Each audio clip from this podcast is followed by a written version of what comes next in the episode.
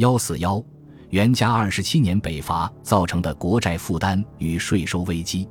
元嘉二十七年（四百五十年），刘义隆再次对北魏发动北伐。这次北伐的声势极为浩大。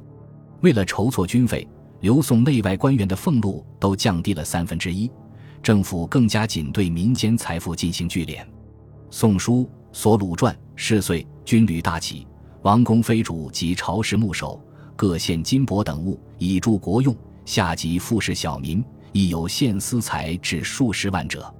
有司又奏军用不充，杨、南许、兖将四州富有之民家资满五十万，僧尼满二十万者，并四分换一，过此率讨，世袭即还。此次战争动员的最大特点，就是政府向民间举债，涉及的杨、南徐、兖江四州。是宋政权控制最直接也最富庶的长江中下游地区，借款的标准额度根据民户家庭财产确定。涉及对民户财产的统计，应当是自汉武帝算民以来首次大规模核定民间财产。和算民不同的是，刘宋此次是采用举借国债而非直接征税的形式。四百五十年，宋军的北伐以惨败告终。北魏军队随之展开反攻，兵锋直抵长江。刘宋政权为防范魏军渡江，更竭尽全力进行战备动员，对民间财富的征发应不仅限于四分借一了。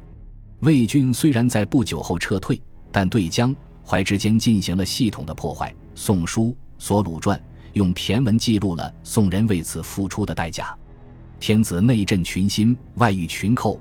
一结民谣，匪丹腐蚀，举天下以攘之，而力犹未足也。继而鲁纵贵师，兼累邦邑，兼我怀州，复我江县，叠叠前首，居高天及厚地，而无所控告。强者为转师，弱者为细鲁。自将怀至于清，即户口数十万，自免胡泽者百不一言。村井空荒，无复名鸡废犬。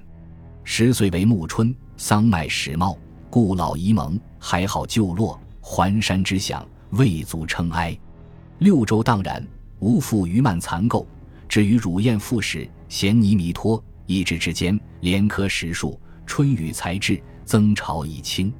虽世喘无功，而兼往匪夷，甚以哉？复败之至于此也。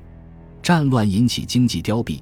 最直接的后果就是政府在北伐前举借的大量债务无法偿还，魏军屠杀和掳走了大量人口，以及大批居民家园被毁成为难民，都使得纳税人口减少，财政更为困难。刘义隆在两年后被太子所弑，孝武帝刘俊经过短暂的内战即位，财政困难便是刘义隆留给他的最重要遗产。